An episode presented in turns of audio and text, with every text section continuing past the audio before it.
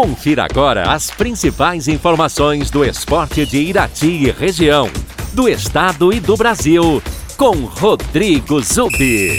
Vamos aos destaques do dia.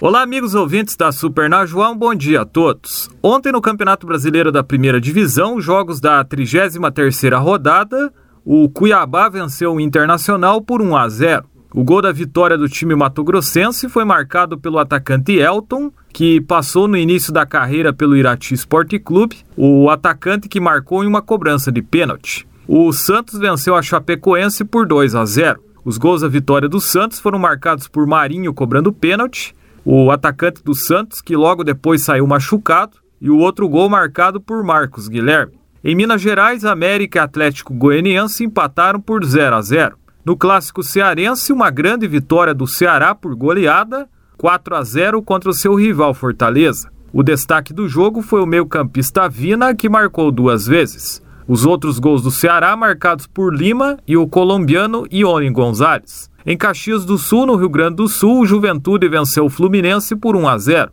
O zagueiro Vitor Mendes fez o gol da vitória do Juventude. No Clássico Paulista, em pleno estádio do Palmeiras, o Allianz Parque, o São Paulo venceu o Palmeiras por 2 a 0. O técnico do Palmeiras, o português Abel Ferreira, bastante criticado pela torcida e pela imprensa, porque poupou os titulares na partida de ontem, visando a final da Libertadores, que acontece somente daqui a 10 dias, no sábado da semana que vem, em Montevideo, no Uruguai, contra o Flamengo. Mesmo assim, ele deixou jogadores como Rony, Scarpa e Rafael Veiga no banco de reservas, colocou uma equipe bem modificada, com jogadores como William, Luiz Adriano e Matheus Fernandes, que tem atuado pouco no Campeonato Brasileiro.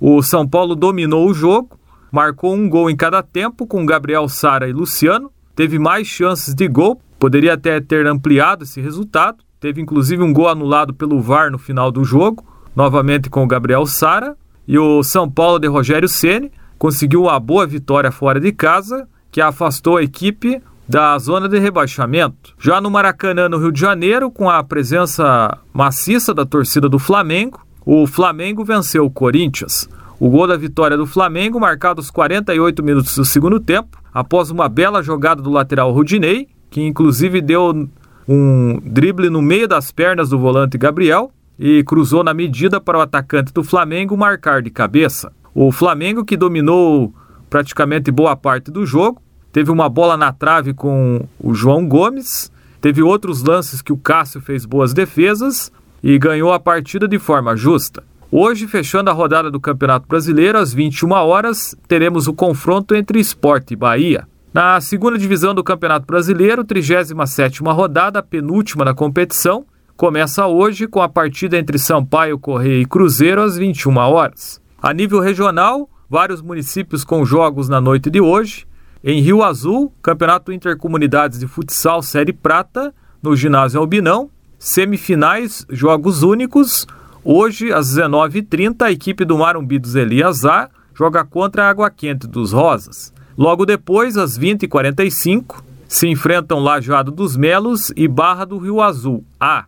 Lembrando que são jogos únicos, em caso de empate no tempo normal, a disputa será nos pênaltis. Os vencedores dos jogos de hoje garantem vaga na primeira divisão do Campeonato Intercomunidades em 2022. Em Bituva, hoje o destaque é o Campeonato de Futsal Feminino, com duas partidas no ginásio municipal. Às 8 da noite, a equipe do Fênix enfrenta o Átomos. Logo depois, às 9 da noite, o Mobler Futsal enfrenta o Veloz Net. Em Irati, teremos jogos da Copa Irati de Futsal, hoje no ginásio Fortunato Colasso Vaz, que fica ao lado do Parque Aquático. 19h45, o time do Falcone enfrenta o Itamar Saudi. Logo depois, às 20h45, o América Irati enfrenta o Tóquio. Em Teixeira Soares, jogos do Campeonato Veteranos de Futsal, partidas de ida da semifinal no ginásio Romeu Neves. Hoje teremos às 8 da noite o time da comunidade do Guaraúna enfrenta a padaria do Valdecir e às 9 horas da noite o Passatempo joga contra a Carvorite. Essas são as informações do esporte. Nesta quinta-feira, Rodrigo Zubi para Super Najuá. Você ouviu as informações do esporte com Rodrigo Zubi na Rádio Najoá de Irati.